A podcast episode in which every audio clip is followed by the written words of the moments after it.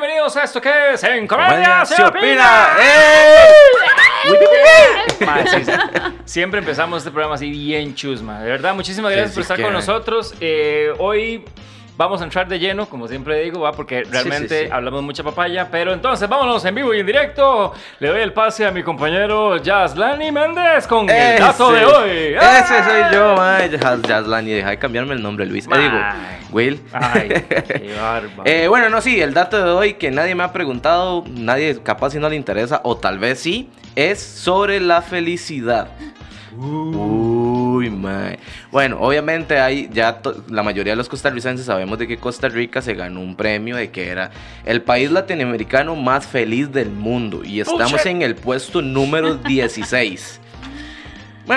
Todo el mundo, bueno, he escuchado comentarios que dicen que son mentiras, pero realmente si vemos estos parámetros de que la de lo que es este los otros países, realmente sí tenemos mucho de por qué ser feliz. Ejemplo, nosotros no tenemos ejércitos. Muchos de los países eso influye mucho a que las personas no sean felices porque muchos de ellos están este enlistados por obligación. También tiene que ver mucho en que este los ticos Parece mentiras, pero nos ayudamos bastante. Si usted siempre tiene un compa que necesita, aunque sea una birra, posiblemente usted lo vaya a ayudar. En muchos países no pasa. Entonces, este es del 2021. Somos el número 16 del mundo, solo superado por nueve países, obviamente europeos. Y a nivel latinoamericano, los que siguen son, este, ya le digo, es Guatemala, puesto número 30. O sea, le llevamos tamaño poco. Wow. Entonces, ese es el dato de hoy y obviamente ahora mae, le toca a usted presentar la invitada de hoy porque ¿quién más para hablar sobre felicidad que que mi chica positiva. eso? Y bueno, si usted está de acuerdo con, con esa posición de número 16 o no, déjenlo en los comentarios porque nos interesa realmente saber si soy yo el único que dice que esa vara es pura mierda o no. Y para eso entonces vamos a presentar a la mujer más positiva que conozco yo en la vida y que aparte de eso está guapísima. Es mi querida amiga Nati la psicóloga. ¡Eh! ¡Eso! Hola. Muy positivo ese ¡Qué mensaje. positivo ese mensaje! Sí, me llenó positivo. el alma, me llenó el alma. Bienvenida, Natica, de verdad, un gusto, un honor estar aquí. Me acaba de golpear. Ya puso De una manera. a mi amigo aquí presente, discúlpelo. Pero no, no, no, ya casi te damos el pase, ¿está bien? Ah, ok, ok, gracias. No, gracias. Ya estoy, eso es el dato, ya. Em, pero sí, queremos hablar un poco de dos temas que realmente son, este, a ver, nunca dejan de estar en boga. Y sobre todo ahora, pues, pandemia y pues, ¿verdad? Ujú. Muchas cosas. Entonces, hablamos de la felicidad. O más bien, lo quisimos poner como los mitos De la felicidad. Uh, Y por eso quiero saber tu opinión al respecto. Pero también de eso se deriva otro tema muy importante y es el éxito. oh. Entonces, ¿por dónde empezamos, Nati?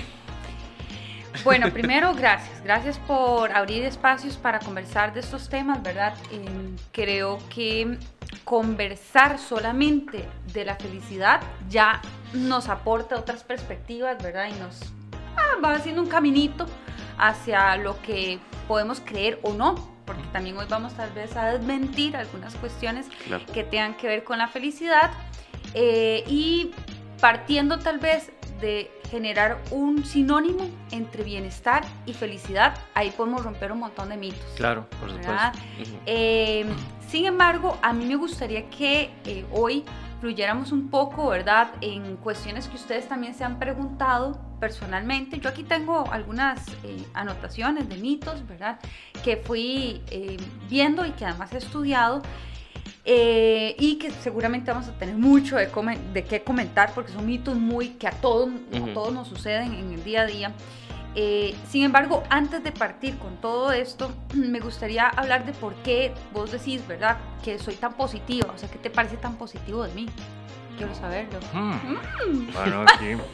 Ah, música, por favor, una musiquita ahí como. On the spot lo pusieron, Exacto, mae. exacto. Hacer algo ahí de, de Weekend, ¿no? Ahora sí.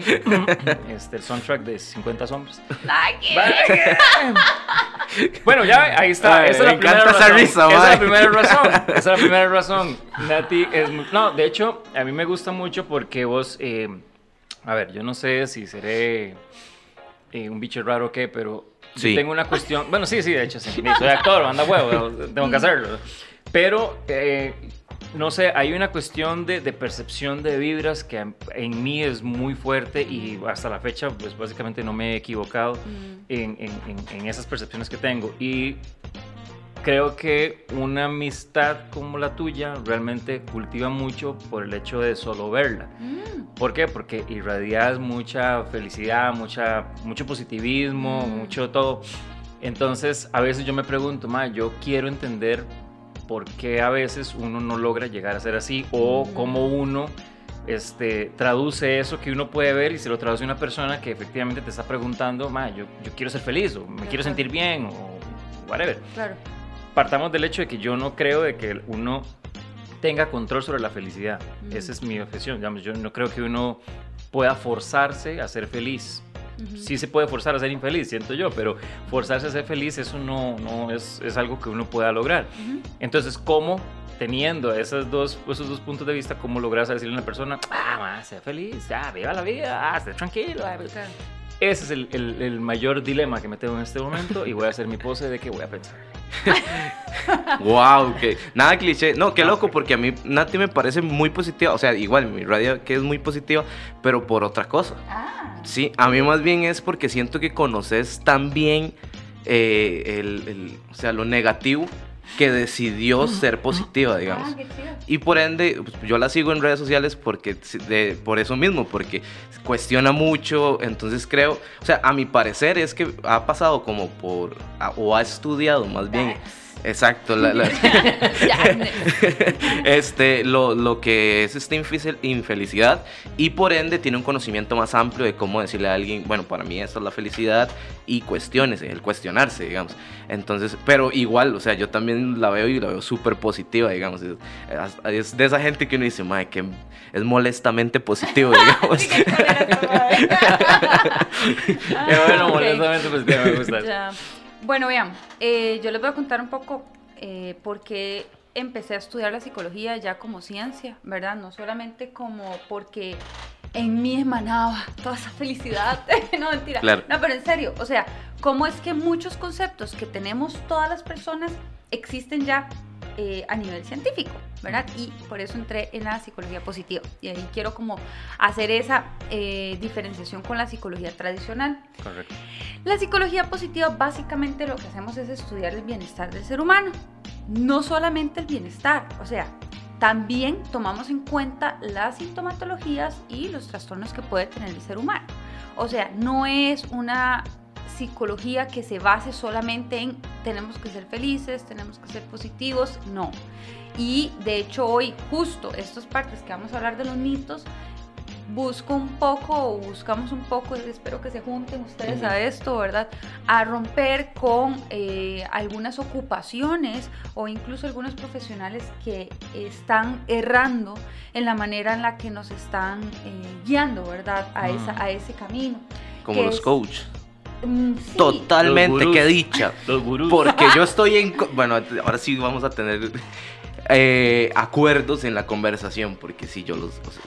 sin ser odioso, pero sí no me No, sí está odioso. Sí, sí, odioso, sí. los menosprecio, la verdad. Recuerdo que la vez pasada vos dijiste algo de eso, ¿verdad? Como, hey, ¿cómo es que a veces dicen como, hey, tres pasos para la felicidad? Es como, hey, Wow. Sí, es como, como, si la felicidad se lograra como una receta, digamos. Y mucha gente lo ha tenido así. Y yo creo que, lástima que no hicimos un experimento social, man. Ay, qué chido. Pero hubiéramos hecho un experimento social para ver exactamente. Bueno, sí, para quedar para la próxima. De efectivamente cuál es el, el, concepto que tiene la gente de, de, lo que es la felicidad, o, ¿verdad? Que sería muy interesante también saberlo. Pero, perdona, te interrumpí. No, no, no. un aporte aquí súper chivo. Bueno, entonces la psicología positiva, primero, es evidencia eh, científica. Es súper rico porque ahí dejamos por fuera muchas pseudociencias, ¿verdad? Eh, como la este, programación neurolingüística, ¿verdad? Como las constelaciones familiares o cuestiones que no vienen al caso con la psicología positiva. De hecho, en psicología positiva a muchas de estas personas que andan haciendo como una, un esquema muy general de la felicidad les llamamos vendedores de humo. ¿Verdad? Que incluso podemos ver eh, profesionales en psicología en el mismo rollo. O sea, el hecho Wow, que claro. uno tenga una formación no te hace merecedero, ¿verdad? De una técnica particular. O sea, yo no atiendo niñez y adolescencia porque no es mi área, aunque yo soy psicólogo. ¿Verdad? Eso no me hace ya una experta en todas las áreas de todo el ser humano. Mentira. Es súper importante, que, ¿verdad? que las personas sean como fijadillas en qué formación tienen las personas, cuál es la experiencia que ha tenido en diferentes áreas. Pero bueno, sigo, felicidad. ¿Y por qué psicología positiva? Bueno, yo me metí por eso, porque dije, mira, qué chiva, esta gente está estudiando con evidencia científica cómo llegar a fortalecer el bienestar en las personas o felicidad, que ya vimos, o más o menos les estoy planteando que es un sinónimo. ¿verdad? Entonces, de ahí, bueno, ya yo pues tengo una maestría en psicología positiva, ¿verdad? Y he estado muy metida también en el tema de mindfulness, que amo y adoro y es parte de la base de la psicología positiva. Sin embargo, hoy está de moda. Y sabemos que las modas, ¿verdad? Tienen un Tien- montón de vainas, que los brillitos y los colorcitos Tienen a ven- distorsionar el Eh, objetivo real, sí. digamos. distorsiona muchísimo. Eh, y es complicado porque uno dice, ay, pero ¿qué importa? Todos estamos haciendo lo mismo, estamos procurando. Mm, mm, mm. No, no todos estamos haciendo lo mismo porque mucha gente se frustra, lo que vos decías ahora. ¿Cómo es que la gente busca busca y busca la felicidad y no la encuentra? Entonces más bien es como más frustrante, ¿verdad? Y eso es uno de los mitos que traigo, que, eh, por ejemplo, dice, el mito es, ok, el mito 3 que traía yo, me adelanto, dice, la felicidad es buscar siempre el lado positivo. ¿Ustedes qué pensarían de eso? Mm, no. Bueno, yo no, no. Pero lo más mínimo, porque digamos, una de las cosas que yo me planteé para este podcast fue preguntarme eh, qué necesito para ser feliz. Mm, Entonces yo llegué y dije, "Fue puta, porque yo oí el madrazo, ¿verdad? Sí, sí. Y yo- O sea, ping, la campana. Porque yo puedo tener una, pre- una respuesta a esa pregunta muy diferente a la de Will. Will puede decir, por ejemplo, yo le pregunto, para dar el ejemplo, mm. ¿qué necesita usted para ser feliz? On the spot por segunda vez. No, no, es que sí, eso es sumamente subjetivo, o sea, porque... No, por eso, pero, pero Will mí, Salazar, ¿qué necesita para ser feliz? De vivir. O sea, yo lo que necesito es vivir. O sea, a fin de cuentas lo que necesito es vida. A fin de cuentas, es que yo tengo una percepción ahí de, de- de la vida que no es la felicidad, sino la buena vida. O sea, para mí es, es- eso es lo que busco, tener buena vida, con sus altos, sus bajos y sus golpes y de todo, pero a fin de cuentas me genera el hecho de...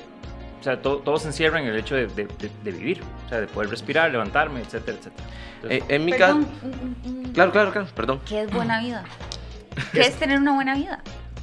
Es que para mí una buena vida es que yo pueda llegar y tener responsabilidades, que pueda tener fracasos, que pueda tener éxitos, que pueda tener todo, porque a fin de cuentas, unas son enseñanzas y me va preparando poco a poco a ser mejor persona. Digamos, Ok. voy aprendiendo no solamente lo que no tengo que hacer, sino empiezo a aprender cosas que sí tengo que hacer.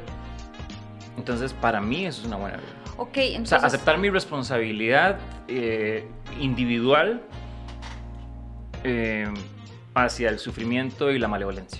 Ok, Ok. es súper interesante, perdón que te No, no, tranquila, todo bien, todo bien. caballo, la yegua, etc. Eh, es interesante porque lo que estás diciendo vos es que para ser feliz es necesario ser humano. Está bien, y es una base muy interesante. Ujú. Ser humano, nos, eh, todos somos humanos, ¿cierto? Eh, sin embargo, no todos somos felices. Correcto. Totalmente. Entonces, es como, ¿cómo puedo abrazar yo el hecho de ser humano para poder ser feliz? Un poco por ahí. Sí, pero entonces entramos en la cuestión de, vamos a la misma, o sea, nos, nos estamos devolviendo. Entonces, eh, ¿qué define ser feliz? Ya. Porque ya, o sea, ahí es donde nos empezamos a preguntar, entonces, ¿qué define para poder yo tener la, no sé, la autoridad moral para decir, soy feliz o mi vida es feliz? Mm, O sea, yo no, no quiero meterme en el rollo de ponerle un nombre o una etiqueta, ajá. sino que este, no lo llamo feliz, sino que lo llamo buena vida. No sé, Mm. no sé, puede que esté... Sí, sí, no, pero eh, está. Bueno, es que es percepción, digamos. Pero, exacto, ¿por qué? Porque si yo me pongo en el rollo de decir, mae, o sea, yo soy un ser humano y sí, soy un ser humano feliz, entonces me van a decir, ¿y por qué es feliz? Ya. Y como, entonces, el hecho de que usted viva y se lleve pichazos en la vida y que haga esto y que haga lo otro, esa es mi definición de felicidad. Mm, Para otro decir, más es que eso no es felicidad, eso, es de que usted está siendo masoquista. ya. Otro dirá otra cosa. Entonces, justamente eso es lo que nos reúne el día de hoy aquí, porque entonces, ¿quién tiene el derecho o cómo tenemos una, una persona puede adquirir el derecho a decir, soy feliz? Ok. No sé. La- ahí, ahí la tiro. Bueno, yo le preguntaba estabas eso de que, que, o sea, ¿qué necesita Will para ser feliz? Porque, digamos, es- eso me empecé a preguntar y yo, ¿qué necesito yo para ser feliz? Y yo empecé como, sentí que empecé como la mayoría de las personas, bueno, la familia, pero al final, o sea, cada vez me iba cuestionando más hasta que llegué a, mi, a una percepción que evidentemente no sé si será la correcta, pero creo que es mi verdad o la que me se apega más a mí es el hecho de que para ser feliz necesito los malos momentos para de contar. O sea, si yo paso por malos momentos, voy a apreciar y voy a conocer lo que son los buenos momentos. Porque si la gente quiere ser feliz siempre y, eso se, se imagina que aburrido ser feliz 24/7. Aparte que no conoceríamos la felicidad, sería nuestra normalidad. Ok, ve qué interesante. A ver, estás tocando varios temas súper, súper interesantes. La felicidad conocida como algo endorfínico, vamos a decir, vamos a, en ese- a crear ese concepto, como un pico de emoción, es distinta a una felicidad eudaimónica, que es la felicidad mucho más plena. ¿Ves? Entonces, cuando vos decís ah, horrible estar feliz todo el día, claro, con una risa así, ¿verdad? Con unas pupilas. No, ya eso es otra cosa. Pero con, con una, ¿Sé de qué habla? Con una felicidad eh, de ese tipo de picos es súper denso, porque Claro. te desgastas un montón. Sin embargo, una felicidad eh, de plenitud, de paz, ¿no? Que te genere mm, un flow, una, otro tipo de visión, una actitud. Esa felicidad es riquísima. Claro. Sin embargo, lamento informarles que el ser humano está creado neurológicamente y socialmente para estar de en un mood negativo. ¿Ves? De hecho. Entonces, esa es como la normalidad. Nosotros tenemos un cerebro reptiliano que se encarga de totalmente obsesionarnos con lo negativo y mostrarnos lo negativo como una amenaza, ¿verdad? En primerísimo plano. ¿Por qué? Porque eso es lo que nos ha ayudado a evolucionar hasta hoy. Sin embargo, eh, se ha investigado por dicha y la psicología positiva que ha sacado adelante esto que no es necesario ya. O sea, que podemos ir contra lo que naturalmente ha estado diseñado el ser humano. ¿Cómo? What? Es, es- es- What? en contra de la negatividad. Claro. En contra, no. Es entender La la, negatividad. negatividad como Ah, parte de la vida. Ajá. Como eso que decías vos, el sufrimiento y demás, eh, abrazarlo de una manera que te permita seguir con tu felicidad sin que, ¿verdad?, sea como un énfasis tan propio del ser humano. Irnos en una parte animal donde algo negativo resulte tan fuerte y como lo único que hay, lo perdemos de vista todo lo positivo y todo lo que nos genera como, ¿verdad?, alegrías y cosas alrededor. Entonces, eso es como uno de los mitos, el creer que la felicidad es encontrarle siempre el lado positivo a las cosas. Cuando el lado negativo o lo que neurológicamente y socialmente estamos destinados los seres humanos a ver, también es parte de la felicidad. Claro. O sea, es que no, no existiría una sin la otra, digamos. A mi ¿Dónde parecer. queda, ¿Dónde queda eso de que muchas personas hablan del positivismo?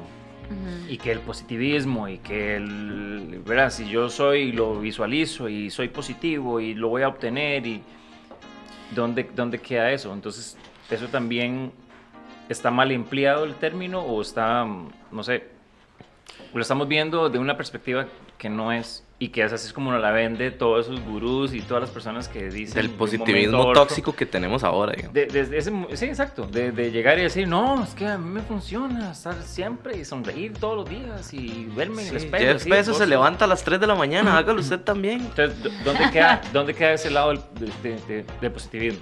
Ok, vean, yo les soy súper sincera, yo realmente paso un gran porcentaje de mi vida feliz, o sea, como no solo feliz internamente, sino también, ¿verdad?, de manera externa.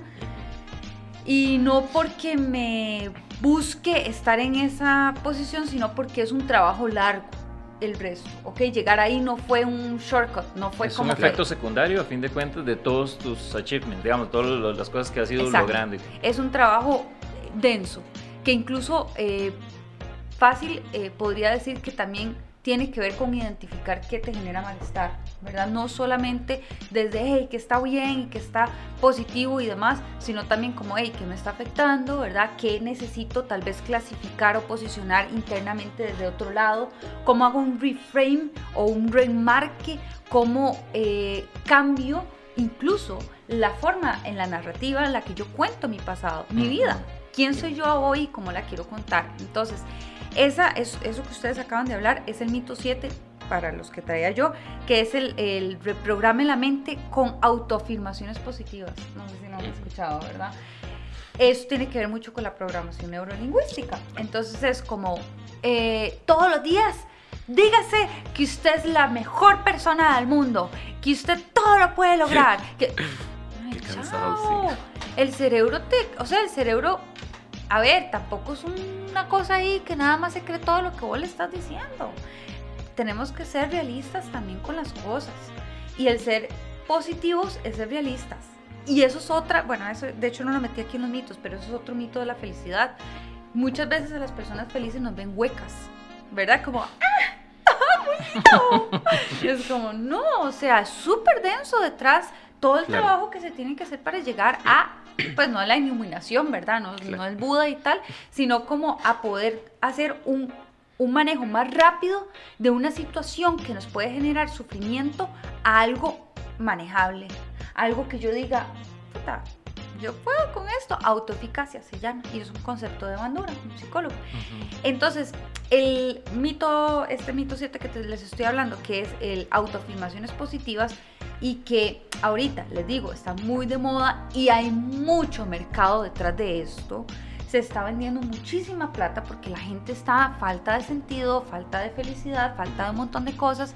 Entonces llega el gurú, no sé qué, ¿verdad? Y dice, mira, Carlos comprate Muñoz. este libro que dice que si dices estas afirmaciones por 21 días, listo, tu cerebro hace un cambio neurolingüístico y además mete muchos conceptos de neuroplasticidad o de neuro, dice neuro y ya la gente Sí, wow, sí, suena, wow, suena cool, sí. suena cool. Suena como- intelectual. Exacto, empiezan a leer de, de lugares de la cabeza, del cerebro y dicen, wow, esto debe ser real, ¿verdad? Aunque ni siquiera tal vez no tienen conocimiento de qué. Entonces, esas afirmaciones ojalá y tienen que ser reales, tienen que ser algo eh, lograble. Y de, de hecho hay un concepto muy interesante en psicología positiva que se llama optimismo inteligente, que tiene que ver no solamente con el optimismo, el optimismo subjetivo, que es el creer que las cosas van a ir bien, sino también el optimismo inteligente, que es planificar para que las cosas vayan bien. Es ponerse un papelito y una hojita y planificar bien, ¿ok? Con cosas reales. Es que yo quiero ser este, bailarina de ballet, ¿verdad? Y no sé, y tengo eh, tal problema en, en la cadera y tengo, no sé, tal edad. O sea, a ver, sí, el ser humano es magnífico, el ser humano es maravilloso, tenemos gente como que Shaquille O'Neal, eh, Michael Phelps, eh, gente wow, ¿verdad? Que uno dice, claro, ¿por qué si él puede yo no puedo? Bueno, a ver, es que tal vez tenés como 40 años más, ¿verdad? O sea, y no quiero sonar pesimista, lo que menos quiero es eso, o sea, el ser humano puede lograr cosas maravillosas dentro de la realidad en la que nacemos, dentro de lo que somos y a dónde vamos. Sí, pero yo creo que a veces al ser humano le cuesta ser veraz. A fin de cuentas, eh, eso, eso es una de las cuestiones que, que a mí en lo personal me, me ha ayudado muchísimo porque yo antes era así. mm, A ver, no sé si estará mal empleado el término, pero yo era muy soñador. Mm. Y eso me llevaba incluso a decepciones muy grandes, Ajá. me llevaba a comparaciones muy grandes, Total. me llevaba incluso a, a visualizarme eh, ¿verdad? En, en ese futuro sobre premisas también súper falsas, digamos, Claro. como la persona que dice, "Mae, ¿dónde lo ve usted en cinco años? Y uno dice, ah, mae, jubilado ahí en el Caribe, con una birra en la mano y, y todo eso. Y no hay un más allá de entender de que eso es una cuestión muy utópica y que al día siguiente, ¿qué vas a hacer? Y si lo haces eso mismo, estar en la playa todos los días tirado, va a llegar el punto de aburrirte y va a ser una mierda. Entonces, Claro.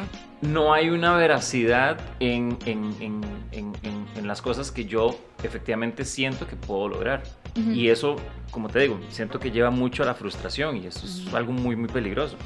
Pero cómo, ¿verdad? ¿Cómo le cambias el chip a la gente Mm. si constantemente está siendo bombardeado por, por muchas de estas, por de- de, todo ahí. este tipo de cosas. Claro. Y, y es que mae, se lo venden a uno tan bonito, digamos. O sea, uno ve el, el, el, el, el video ahí de que sí, esta gente empezó conmigo, ahora tienen el doble de dinero gracias a Ah, estos sí. 25 pasos de esto y esto y esto. Y a mí me pasó exactamente igual que Will. Yo era una persona que me metí, eh, o sea, soy un poco obsesivo con las cosas. Entonces, cuando me metí de lleno con las cosas positivas, eh, bueno, de estos gurús y, y por eso ten- siento tanto desprecio hacia ellos porque perdí demasiado tiempo en mi vida eh, este, y me pasaba eso, o sea, yo llegué al punto en que yo pensé que, que iba a entrar en depresión porque Claro. yo decía, madre puta, manda huevo, estoy haciendo todo lo que estos madres Claro. dicen y solo mal yo, exacto, claro. solo yo no estoy bien. Los videos veo y tienen 200 mil reproducciones.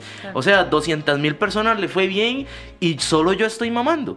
Pero Claro. ahí fue, por dicha, gracias a la vida, conocí el estoicismo y me, me cambió, digamos.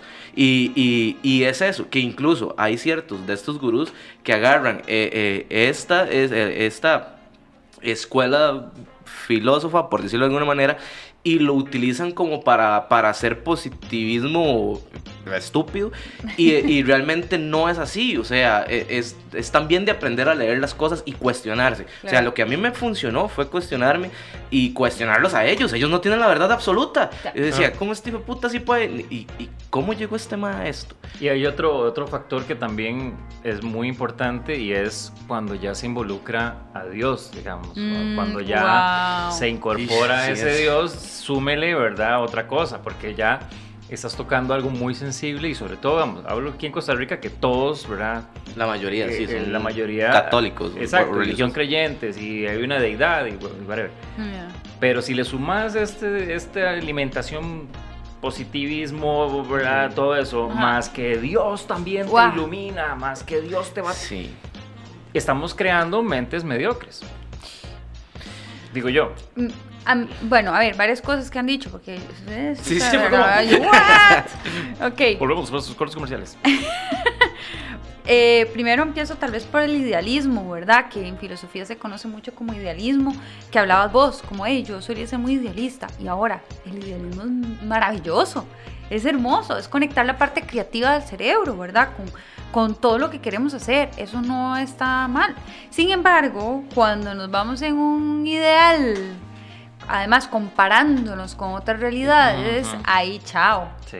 O sea, trata de idealizar, y vos, eh, a todos en general, tratemos de idealizar desde nuestra realidad. Es muy chiva. Podemos volarnos un toquecito y volver de nuevo. Y ahora sí, ok, después de toda esta idealización, ¿dónde estoy? ¿En qué posición? ¿Y qué puedo lograr? Porque si no es una constante frustración, como bien dijiste ahora, ¿verdad? Y justamente por eso eh, yo hablaba de este mito y tienen que tener mucho cuidado las personas. Cuando escuchen que hay un shortcut, o sea, que hay, hey, esto va a ser muy rápido, ay, esto eh, yo le prometo que en tres meses, ay, yo le, o sea, ahí, por favor, y ahí entro con lo que acabas de decir, cuestionen absolutamente todo. Lo que estamos hablando aquí, cuestionenlo. Lo que digo yo, lo, lo que dicen ellos, todo, cuestionenlo. Esa es la forma más rica de empezar a construir desde donde yo quiero ser y quién soy y qué quiero pensar. Incluso si uno se empieza, bueno, puede sonar un poco loco, ¿verdad? Cuestionarse uno mismo, es como, ¿what? ¿Hacia dónde vamos? Sí, ¿Qué sí. es real y qué no?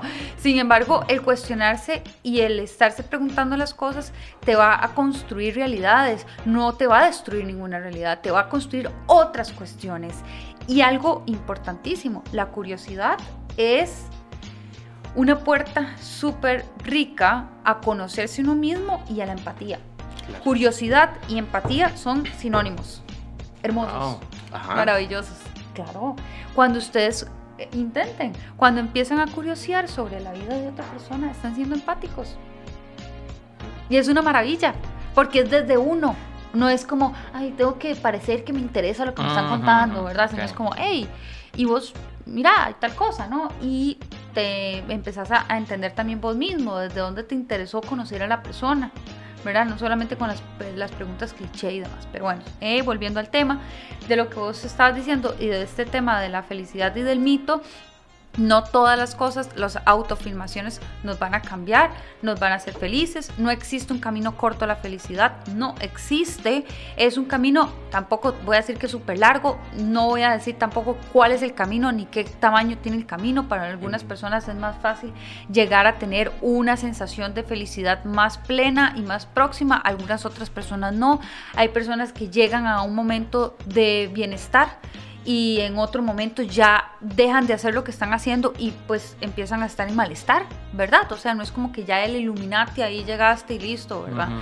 Tenés, es un, eh, eso es otra cosa importante. La felicidad es un trabajo constante, es un hábito, es un, es un reframe, es un remarque, es una cosa de cambiar la actitud tuya ante la vida, quién sos y hacia dónde vas. ¿ok? Mito 6. Somos capaces de cualquier cosa, lo que estamos hablando ahora, ¿verdad? Y eso es súper jodido por distintas razones. Hay cosas que yo no puedo hacer. Lo toco como mito porque ya ustedes lo tocaron de diferentes maneras, pero quiero decir que los seres humanos somos finitos. No somos infinitos, somos seres humanos que tenemos un principio y un fin. Bueno, hay gente que creerá que tenemos varias vidas, que no sé qué. Bueno, ya eso se lo dejo para las personas que hablan de misticidades y cosas así. Yo les vengo a hablar es de ciencia. Entonces, el ser humano viene desde aquí, aquí y tenemos una capacidad, ¿verdad? Neurológica, que eso es lo que existe, eso es lo que hay. Entonces, eh, podemos trabajar para que las competencias no- neurológicas, sociales, habilidades blandas, etcétera, sean más amplias, nos ayudan a nuestras metas, no son infinitas. Lo hago así súper claro porque, ¿verdad? A ver si me falta algo de ese mito. Sí, tenemos un enorme potencial y podemos lograr grandes cosas, sin embargo, tenemos... Podemos abrir un paréntesis aquí Sí, porque uno de los temas que también dije que íbamos a tocar era la cuestión del éxito y creo que ahí también cabe mucho, o no sé, si no me dicen, ah, Sanesio, la vez el, Eh, Pero todo yo eso... siento- La vez el. la vez el- pero yo siento que eh, la cuestión del éxito mucha gente también la mide por las capacidades. Ah, ok. Entonces, por eso, no sé, salté, porque también eso es, es parte de, de las frustraciones, decepciones y de todo, porque la gente ya empieza a decirse, ma, yo nunca voy a ser una persona exitosa, Ya. yo nunca voy a hacer, este, nunca voy a lograr nada y vamos a lo mismo, ahí también es porque están comparándose, eh, están este, midiendo, digamos, sus, rendimientos, qué sé yo, por, por, por, por ingresos, porque nada más es que este man tiene más plata que yo y, y entonces yo no soy exitoso y todo eso. Entonces, no sé si también dentro de ese mito que dijiste, Mm. cabe hablar un poco también de lo que realmente podemos considerar el éxito. Hermoso, este... Gracias. Es cierto. Esa- La, la secundo. Eso es súper rico, ¿verdad? Eso es un temazo. Ay, ya, muchachos, estamos serios aquí. Estamos Este, serios, dice. ¿Ya, ya vio el nombre? Ey, este, ¿qué es éxito para ustedes? Es que a eso es lo que yo voy. Porque, ¿qué es éxito? O sea, es que el éxito es súper utópico, digamos. Lo que para mí puede ser éxito, para usted puede ser no. Sea, es como el la, la, la, la, historia que yo les había. Creo que vos estabas ese día, la, historia del, del borracho y el empresario. O sea, que pasó un empresario al frente de una cantina y un borracho afuera, súper así mal. Y el mae llegó y le dijo, "Uf, qué fea vida. Y el borracho lo volvió a ver y lo vio todo arreglado, todo apurado para su trabajo. Y el, el borracho dijo, "Uf, qué fea vida. Ya. O sea, entonces, vamos a eso. Eso es como personal, digamos. Para alguien puede ser el éxito de la vida si- ser uno más y trabajar todos los días de tal hora a tal hora y vivir con eso. Para otros no, para otros puede ser el ser este, conocido. Es que eso depende mucho de la persona, la verdad, creo yo. ¿Vos? No sé, yo le, hago, le, le respondo con una pregunta. ¿Será un estado mental el éxito? Ok, exacto, ve. eh, vos eh, lo que dijiste, Jack. Y yo, sí. Este, vos hablaste de conductas, ¿verdad? Cuando estabas definiendo éxito, hablaste de conductas. Eh, ¿Ves? Eh, va a trabajar, ¿no? Si hace esto, lo hace lo otro.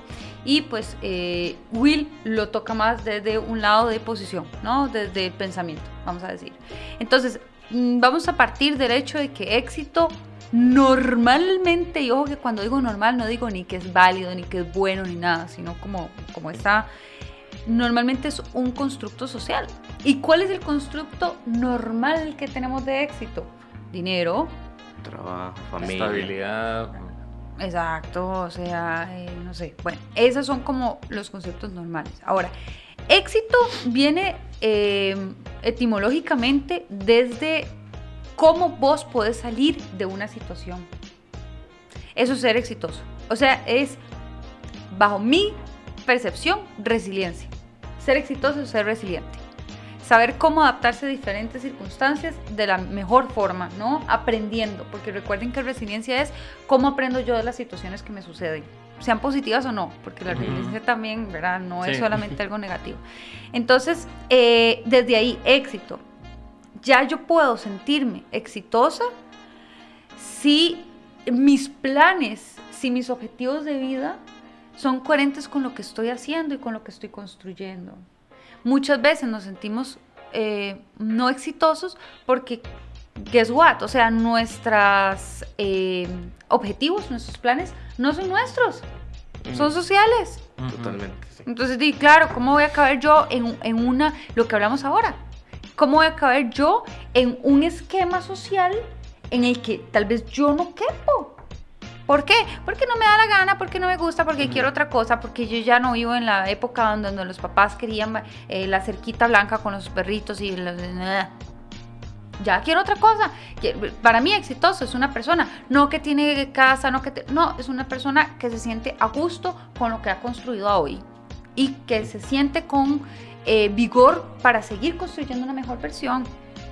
Pero eso es algo muy personal. Ahora, lo que me acabas de decir, Básicamente es tener un porqué. ¡ay, qué lindo! Sí, es tener ganas de vivir, ajá, es tener como un, ¿verdad? Un norte auténtico del por qué vivir. Puede ser que el éxito sea algo relacionado con sentido, ¿verdad? Que ya esto no es psicología positiva, aunque sí, eh, pero sí, puede ser. Sí, es muy Nietzsche, digamos.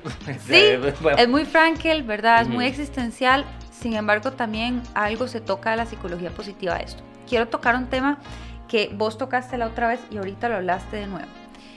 La felicidad me la va a dar el dinero. Yo dije eso. O sea, no, está no. grabado, está grabado, devuélvame la vara, devuélvame esa vara. Póngame un toque. Que ponerme ahí. Yo vine así como 10 capítulos. capítulos, me Vamos a parar un toque para devolver. eh, No, no, este, no, dijiste lo contrario. Que hay un cuestionamiento fuerte con respecto a la felicidad y el dinero.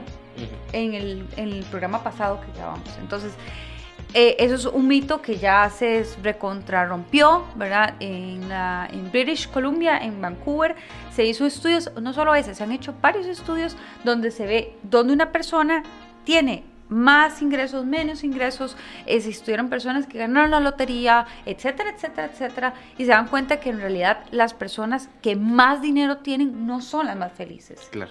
que sí te disminuye la tristeza eh, o el afecto negativo diario, sí, ¿verdad? Porque, por ejemplo, y estoy hablando de lo más hedonista o de placer, por ejemplo, una persona que tiene dinero puede comprar diferentes productos que le genera placer durante el día. ¿no? O sea, hey, me voy a comprar un cafecito, ahí tu dosis de, de felicidad hedonista. ¿verdad? Y después de eso, voy a ir a comerme no sé qué al mediodía, otra felicidad en el día. Entonces, me pausa las tristezas que puedo tener yo profundas en mi ser.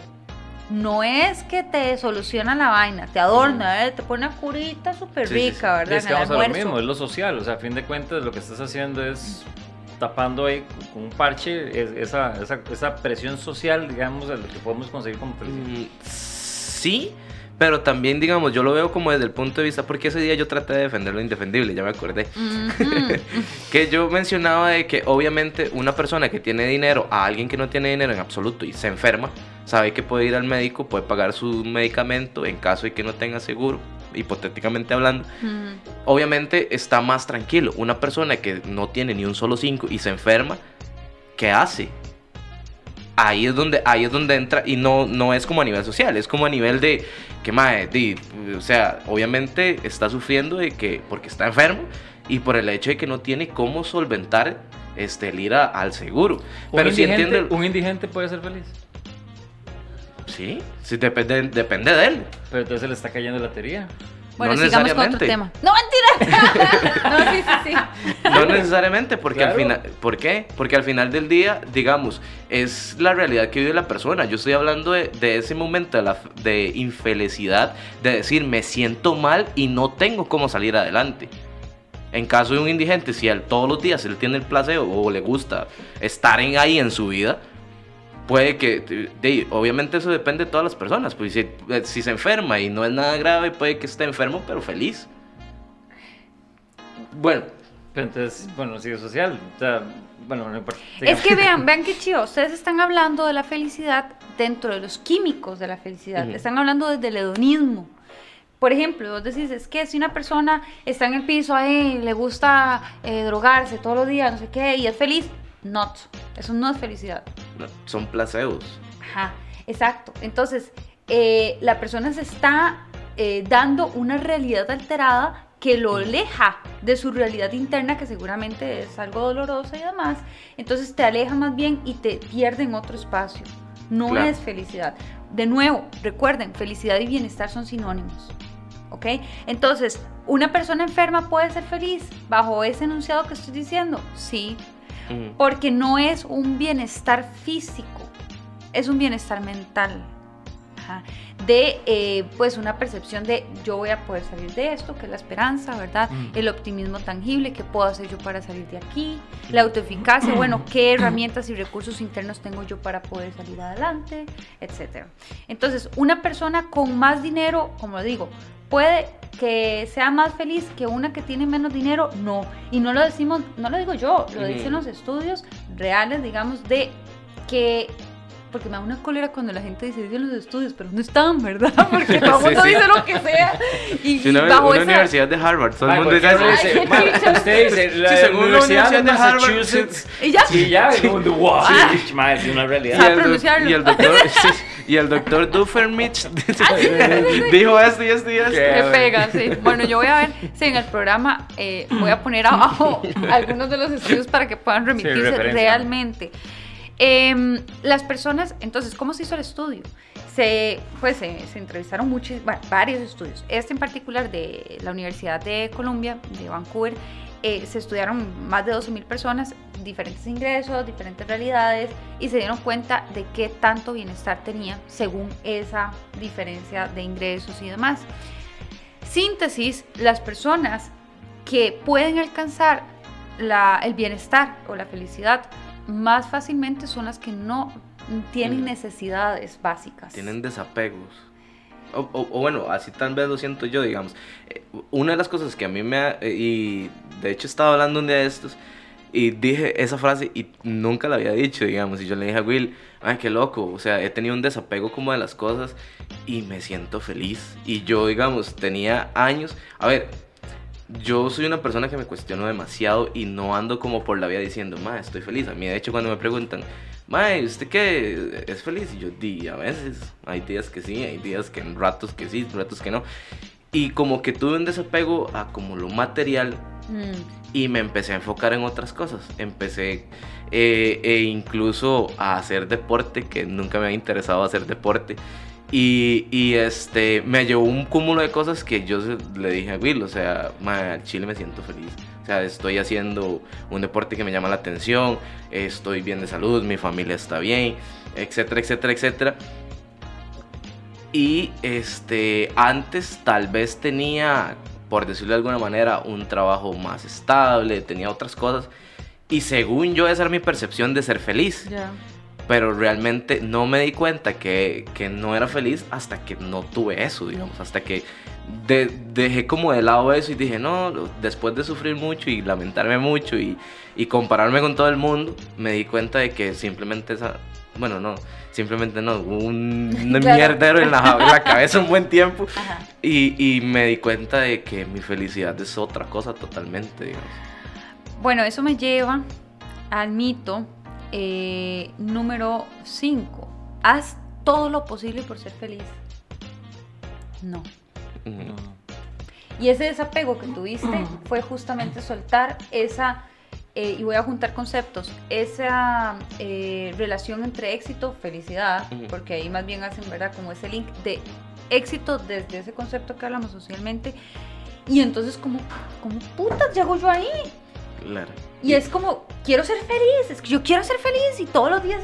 Y es una ansiedad, y es una angustia, y es una vaina que no logras. Entonces, cuando soltás lo que debería de ser por lo que podría ser, uno empieza un toque, a aflojar un toque más, ¿verdad? Como, eh, ok, a ver. Sí, sí, es como, eh, ¿Hoy qué?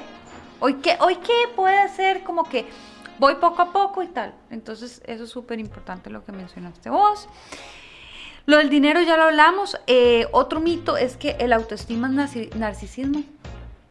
No sé si lo han escuchado, ¿verdad? Yo he escuchado a muchas personas, va, muchas, no, he escuchado a algunas personas decir, eh, ah, es que eso es egoísmo. La gente, ahora, esa moda que anda diciendo de que, de que yo, que piensen sí, que el amor propio, mm, eso, ¿verdad? Eso no. A ver, una cosa es narcisismo y otra cosa es autoestima. O sea, un auto, una persona con una autoestima sólida no quiere dañar a los demás. Anda compitiendo consigo mismo. Correcto. Por otro lado, no, hay envidia, hay otras cosas. Está creciendo profesionalmente o en, sus áreas de ocupaciones o lo que sea que le, que le nace. Entonces, eso es otro mito importante que tenemos que hacer. El hecho de que yo piense en mí, en mí misma, este, no me hace narcisa. Eh, eso es otra que hay algunas personas como que les cuesta esta partecita y bueno, hay un concepto que se llama locus de control interno. Es un concepto eh, que, como les digo, gente choca con esto. ¿Qué es esto? Locus de control interno es básicamente no creer que el entorno me va a modificar lo que yo pienso o hago. Miren, suave, suave, Yo soy una máquina, ¿verdad? Yo no puedo andar por la vida por ahí creyendo que las cosas pasan y que no y que a mí no me pasa nada. No, es que no es eso. ¿verdad? Es saber que nosotros somos protagonistas, sujetos propios, que nos podemos adueñar y autorregular de muchas cosas para que la realidad sea simplemente algo que nosotros vamos asimilando en nuestro ser, no que nos va modificando, ¿verdad? Como, ay, eh, salgo y está lloviendo, ay, qué pereza, ¿verdad? Y empieza en eso y todo te modifica. Y uno dice, pero ¿cómo no se puede modificar? Si sí, que pereza, que está lloviendo, a mí no me gusta la lluvia, es que eso está en mi esencia. Ah. Ay, sí. sí. eso es la esencia. Sí, eso sí es cierto. O la frase es que yo soy así, no puedo cambiar. Ay, madre. Exacto. Entonces, y eso es otro punto. ¿Quién sos vos? ¿Vos sos tu mente? ¿Todas las ideas colonizadas que tenés en la jupa? ¿O sos lo que decidís ser? Locos de control interno. Yo decido ser proactivo, no reactivo. Yo no tengo por qué reaccionar ante todas las circunstancias que pasen a mi alrededor. Y que eso me moldee el resto de mi vida. Imagínate. ya son. Estoy esclavizada. Y a fin de cuentas, no, en esencia nunca te vas a encontrar y por lo tanto no vas a tener un, un punto objetivo de cómo enfrentar la vida, más bien. O sea, la mediocridad te va a ir aumentando, siento yo. Sí, además la frustración y muchas otras cosas, ¿verdad? Eh, cuando te, te, adue- te adueña el entorno, caemos en lo que habíamos hablado. El ser humano está hecho neurológicamente para caer en, en esas vainas. Y no dice, Mm. es más, se los pongo así. Neurológicamente, ojo esta fuerte afirmación que voy a hacer. Neurológicamente, y yo, y yo, un zoom a la cara. eh. Sí, sí, sí. neurológicamente, el ser humano está hecho para ser infeliz. Y Sí, suena así como, ¿what? Sí. Entonces estamos casi que luchando contra una vaina natural. Y lo podemos hacer. Y eso es lo chiva la psicología positiva que ha logrado identificar que sí, que hay factores que nosotros podemos jugar para crear un cambio neurológico, neuroplástico, para poder ir en contra de esa naturalidad. Entonces, que yo necesito cinco shots de cosas positivas para no darle tanto énfasis a lo negativo, sí, puede ser. Sin embargo, yo puedo también identificar lo negativo como una oportunidad de mejora, que es más fácil. No, no la luché, no es que, es que mí solo cosas negativas. No, espérame. ¿Qué estás aprendiendo? De hecho, ahora vos dijiste algo que me llamó la atención. Dijiste, es que a mí me da cólera. Tanto, tanto tiempo que yo pasé leyendo los gurús y esa vaina y no sirvió para nada. No, ah, cólera con ellos. Desprecio. Yo dije, siento desprecios hacia ellos. Pero Ah. bueno, o posiblemente lo haya dicho, digamos. Pero no, to- eh, totalmente. Eso me hizo ser la persona que soy hoy. Exacto, exacto. Entonces es muy chido cuando uno le da pausa y uno dice, "Suelto, ¿qué- ¿qué aprendí yo de, de esta vaina?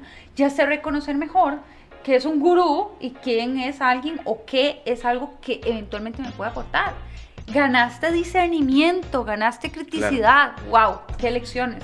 Uf, Te dieron sí los que- gurús. Que sí que. Sí, y- porque a fin de cuentas lo que hiciste fue adoptar di, una, una postura ante lo que te está mostrando el mundo. Claro. Y la tomaste con toda la, la- la responsabilidad del mundo y, y te, pre- te preguntaste, te cuestionaste y a partir de ahí empezaste a... A construir mi nuevo construir, presente. Exactamente. O sea, proactividad. Locus de control interno. Yo no soy reactiva. Por eso de- lo que vos dijiste de crítica, crítica, crítica fuera, eso es proactividad. Es como santo que desde mi visión, cómo veo yo esta vaina. ¿verdad? Ir a posicionando. Tengo Yo, un- yo tengo, Ajá, bueno, tengo, tengo una pregunta. Es que he estado viendo un debate, de hecho, de un gurú de estos, de, de- de- del marketing y de todos somos chingones y bla, bla, bla, Ajá. contra a este, un chaval que no es filósofo, pero conoce de filosofía de A a la Z, digamos. Diego Rosarín, el que Ajá. yo te recomendé. Este, y este, en parte de la conversación, es, este chaval plantea de que cuando eh, parte de la felicidad es un toque del egoísmo, digamos. Porque cuando usted está haciendo, o sea, así sea, que usted va a ayudar a alguien, seamos honestos, usted lo hace simplemente porque le nació o porque al final del día eso le da una dosis de, de sentirse bien. Mm. Ay, eso es hermoso, eso que planteas. Yo también me lo he cuestionado un montón. Sí, o sea, eh, eh, esa es la pregunta. Yo, me- yo le estoy preguntando más bien porque eso me generó un montón de dudas y yo, a la verga, sí. Ajá. E incluso me llevó hasta pensar en el amor, o sea, Oh, wow. ok. porque yo llegué y dije, yo llegué y dije, uno hace las cosas al final del día, tratar de amar a otra persona, pero es di, porque uno quiere sentirse bien. O sea, usted le lleva una flor a su novia, esposa, lo que sea, para verla feliz, pero el verla feliz a usted lo hace feliz. Entonces, es un toque egoísta también. Pero es que, ¿qué conceptos estás usando? Rosa, felicidad, No, amor. es- es- estoy dando un ejemplo súper de, la sociedad, digamos, como para cuestionarme aún más, digamos. Pero, ay, perdón. Pero Pero sí, bueno, continúa, perdón. Porque sí, sí me interesa su punto de vista bastante. De eso. lo otro, de lo que, de lo que te cuestionas. Sí, yo me he cuestionado mucho si realmente existe, y se me olvida la palabra, de entregar sin recibir nada a cambio. ¿Sabes cuál palabra estoy? Eh, Bueno, ahorita no se acuerda. no, no me acuerdo. Eh, no es filantropía, es otra palabra, ahorita nos acordamos. Entonces yo digo, claro, yo voy y hago voluntariado, Ujú. porque al final, si yo sé que me voy Entre sentir- comillas, gente que nos está escuchando, voluntariado. Exacto. Ah, ok, ok, sí, entre comillas. Mira, eh, entonces yo digo, para mí, solo la primera vez es realmente desinteresado porque la persona no sabe realmente qué es lo que va a sentir de vuelta. Ok, sí.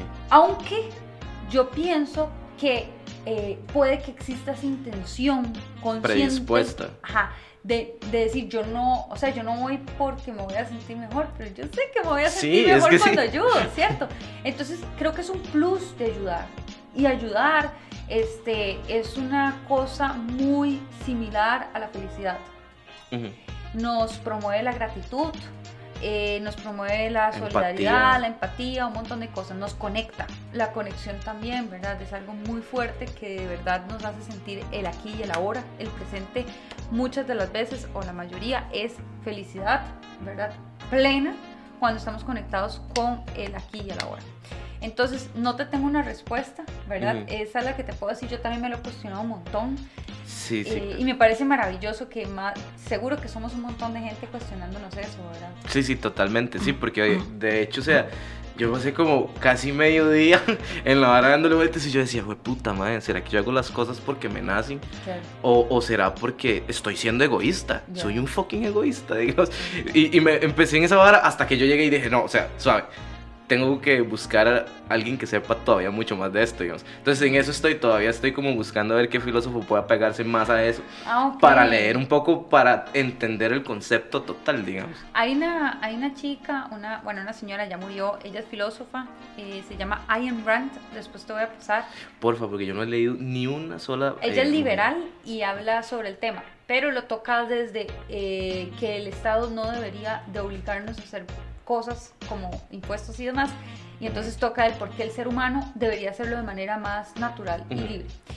Quiero tocar un último mito porque creo que ya estamos, ¿verdad? Sí, Casi estamos que lástima a, que a días ya terminó. nos dijo el jefe. Eh, la risa es curativa.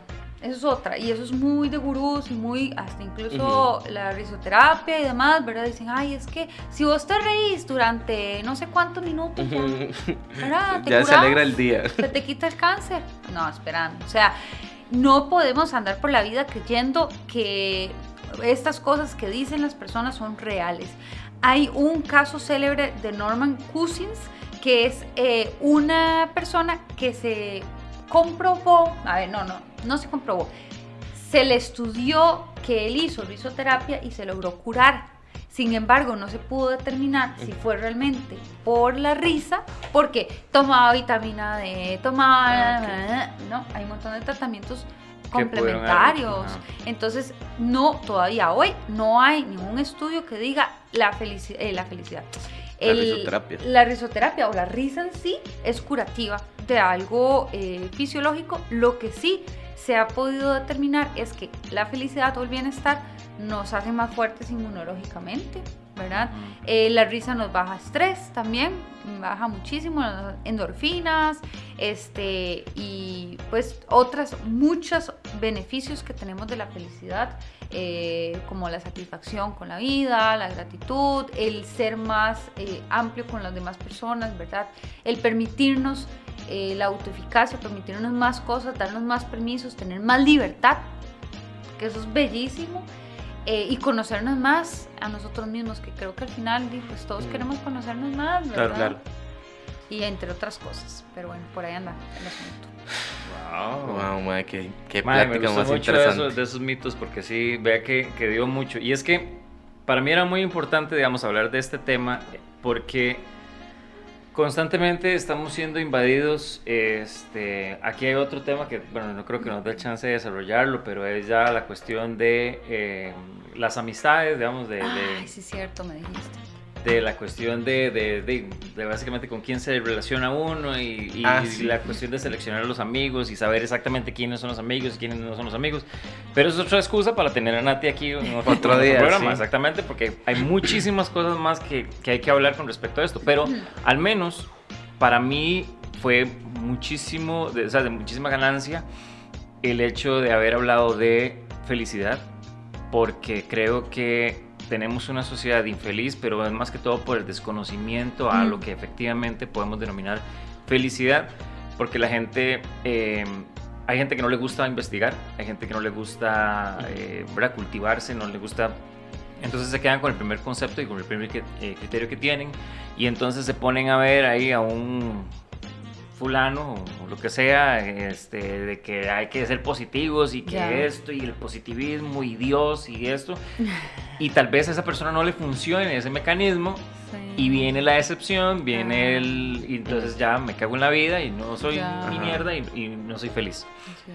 Y también que hay muchas personas que también se cortan el ser exitosos.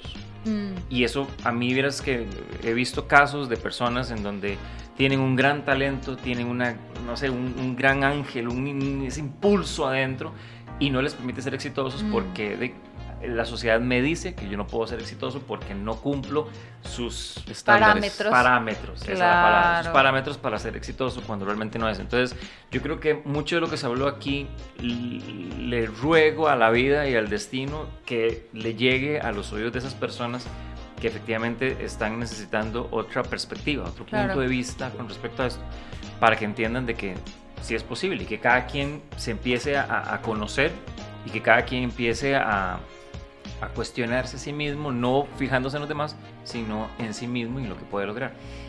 Perdón, quiero hacer, ya que tocaste, Por sí, favor. ¿verdad?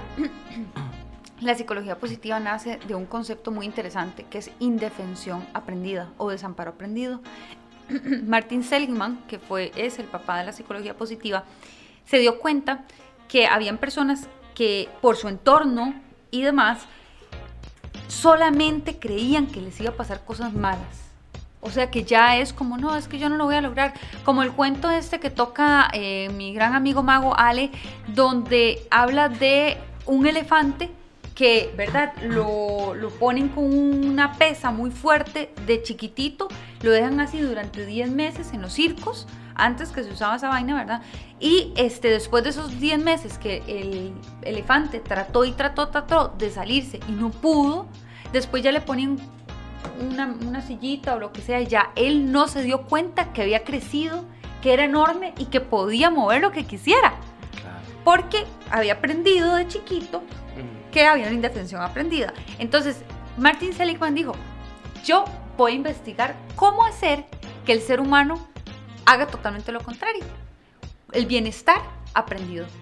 Entonces yo puedo lograr con diferentes, un proceso, ¿verdad? Ajá. Obviamente serio y científico, cómo lograr tener una habilidad para ver la vida como yo sí puedo y lo voy a lograr.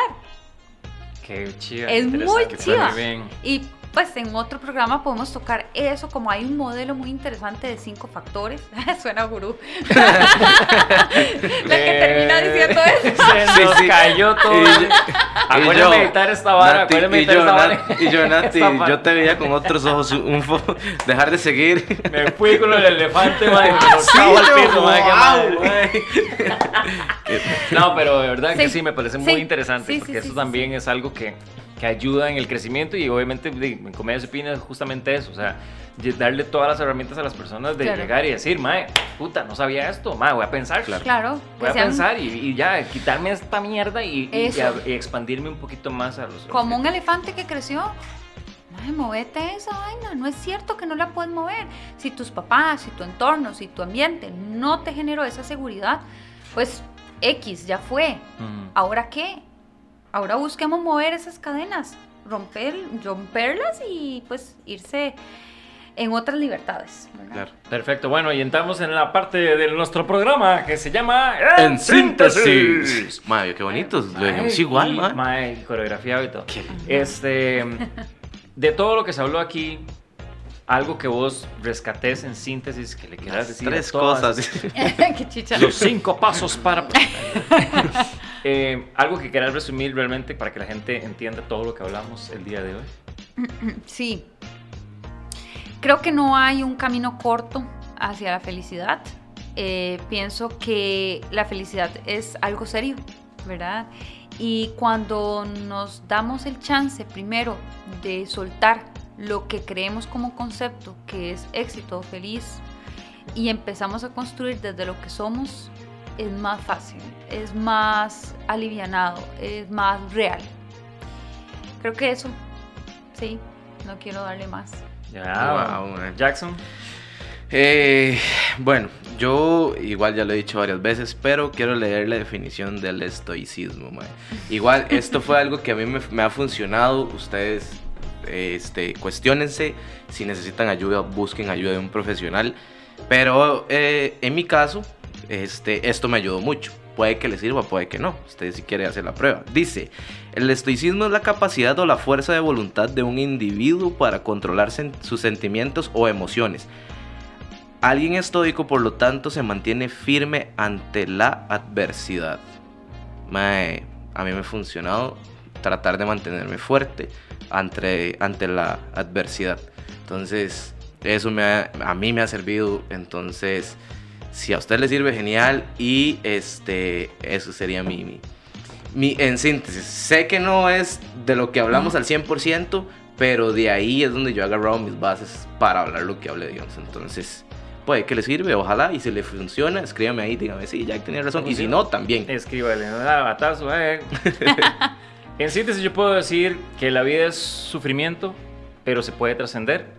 Eh, hay que adoptar una, una postura de mucha responsabilidad o máxima responsabilidad ante lo que es el sufrimiento. Y yo siento que no podemos llamarlo felicidad sino significado. Realmente lo que la vida nos, nos genere es más qué significó eso para mí, qué significa para mí en mi día a día. Y este y quiero irme con eso, porque a fin de cuentas ese es mi, mi, mi ¿cómo se llama? Mi nuevo path, mi nuevo camino hacia lo que yo quiero ser, hacia lo que yo quiero convertirme como ser humano y lo que quiero ser recordado por las mm. personas que más me aman. Entonces, este, eso sería mi en síntesis. Qué lindo, realmente Nati, muchísimas gracias por, por toda esta cátedra de, de, conocimiento. Sí. Y obviamente me gustó algo que vos dijiste, que incluso lo que hablamos hoy, este, cuestiónelo. Totalmente. Averigüe, investigue y a ver si no sé, somos unos patazos o no. no, no, si realmente esto le puede aplicar, hay cosas que uno puede ir agarrando que le van formando ese, ese sí, como todo, hay gente que fijo va a decir, no, hombres, pero a mí los cinco pasos para ser feliz me funcionaron. Qué dicha. Mm. Aunque no creo, pero... Eh. Y ante eso hay una cuestión que yo también quería decir y es que no muchas personas están en la capacidad de llegar y este, aconsejarnos. No por el hecho de que no tengan el conocimiento, sino porque muchas veces lo hacen desde su perspectiva únicamente y no fijándose en lo que realmente estás comunicando. Claro, compasión. Entonces, eh, si hay una persona que realmente usted le comunica las cuestiones y esa persona realmente eh, se informa mm. de lo que usted mismo le está nutriendo e incluso hace un resumen de todo lo que usted le está argumentando y usted ve que efectivamente eso fue lo que le dijo, yo creo que ese es el principio para una muy buena comunicación y un muy buen consejo. Entonces no mm. muchas personas hacen eso. Entonces si usted es una persona que le gusta andar ayudando a los demás, creo que eso es un procedimiento que también debería poner en práctica. Claro. Wow, qué lindo. Eh, Nati, redes sociales para que la gente te busque y no sé, y si quiere tal vez este contratar este a una psicóloga. O conocer más de la psicología positiva. O conocer más, porque yo he aprendido un montón con Nati, la verdad. Bueno, mis redes sociales son Natalia Niñez Herrera en Instagram y en Facebook. Y en realidad, sí, yo clínica lo que hago es que primero me veo con la persona por Zoom 20 minutos eh, de manera gratuita para ver si yo le voy a funcionar en el caso y si la persona me cae bien. No, mentira. Ah. sí, de verdad vamos a tener clic. Porque los procesos psicoterapéuticos son muy importantes que ambas partes eh, pues tengan como un rapport o un clic, ¿verdad? Entonces yo lo hago de esa forma. Entonces, si alguna persona, incluso le puedo remitir a otros profesionales si no es mi área. Eh, y bueno, esas serían mis redes sociales. Uh, buenísimo. Eh, no, yo no voy a dar mis redes sociales. Vamos a dar las redes sociales de En Comedia se opina. Ahí estamos este, igual como siempre, súper pendientes. Si quieren preguntarnos algo, nos escriben. Eh, sigan a York Medios, tienen programación todos los días. York Radio, tienen música ahí para los que les gustan el perreo, el rock y todo. Ahí hay variedad. Hay cinco estaciones, si no me equivoco. No quiero cagarla, cuatro, entonces, perdón, ya la cagué. Eh, nada. Muchísimas gracias. Muchas gracias. Muchísimas gracias. Chao. no, y también que en un próximo programa la vamos a traer allá para que nos hable más del mindful. Ay, sí, porque de hecho traje aquí una cosa y no hicimos nada. Y no hicimos nada, pero lo vamos a hacer nosotros y usted se lo va a ah. perder. No, no. Entonces, para la próxima, ahí nos estamos viendo. Gracias por ver en Comedia Supina. Chao. Chao.